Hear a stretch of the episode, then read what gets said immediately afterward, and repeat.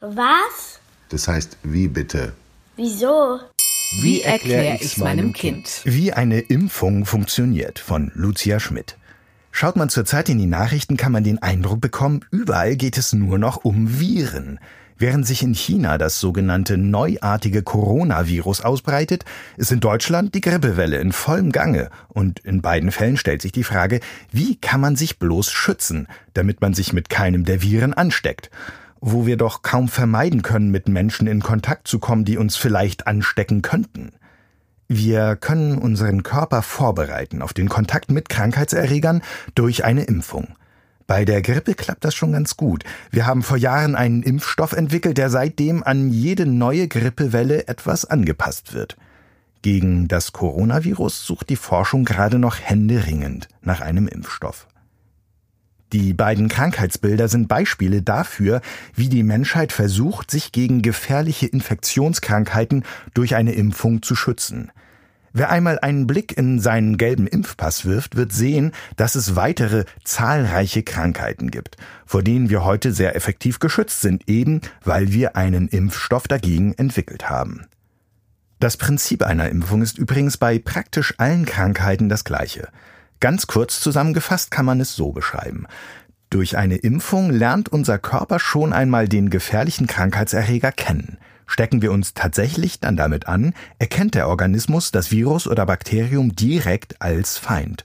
Und bevor es richtig Schaden anrichten kann, bekämpft unser Immunsystem es effektiv mit Waffen, die es extra für diesen Feind schon ausgebildet hat. Das Ergebnis, wir bleiben gesund und bekommen von dieser kleinen Kampfszene in unserem Körper meist nicht mal etwas mit. Medizinisch steckt dahinter die Eigenschaft unseres Immunsystems, sich an Krankheitserreger, die es einmal kennengelernt hat, zu erinnern. Um das besser zu verstehen, müssen wir uns nur einen Erreger vorstellen, gegen den wir nicht geimpft sind. Dringt ein solcher in uns ein, beginnen Fresszellen, eine Gruppe unserer Immunzellen, die Eindringlinge in sich aufzunehmen und zu zerkleinern, eben zu fressen. Damit zerlegen sie den Erreger in lauter Bruchstücke und zeigen diese anderen Zellen des Immunsystems. Ganz frei nach dem Motto, schaut mal, wen ich hier erledigt habe. Diese Präsentation ist für die anderen Immunzellen, die man T- und B-Lymphozyten nennt, das Zeichen, künftig alles im Körper, was den Bruchstücken gleicht, zu bekämpfen. Das können sie tun, indem sie bestimmte schädliche Substanzen ausschütten oder Antikörper produzieren, die den Erreger unschädlich machen. Manchmal markieren sie den Erreger auch, damit die Fresszellen ihn möglichst schnell finden und vernichten. Während dieser sogenannten Immunantwort fühlen wir uns krank und schlapp, weil der Körper eben ziemlich damit beschäftigt ist, die Krankheitserreger zu bekämpfen. Hat er das dann geschafft, hat das gleich zwei tolle Konsequenzen. Wir sind wieder gesund und im Körperinneren haben sich sogenannte Gedächtniszellen gebildet, die sich genau merken, wie dieser Erreger aussah und was gegen ihn gut geholfen hat.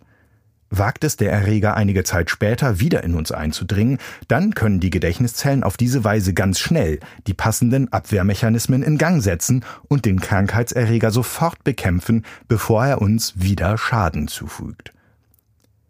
Bei einer Impfung wird genau dieser Zustand künstlich erzeugt.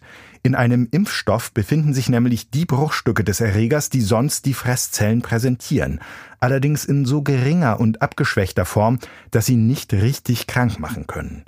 Die Bruchstücke sind aber noch stark genug, damit der Körper eine Immunantwort durchspielt. Lymphozyten produzieren Abwehrmittel gegen die Bestandteile im Impfstoff und die Gedächtniszellen merken sich genau, wie das funktioniert und was gut hilft.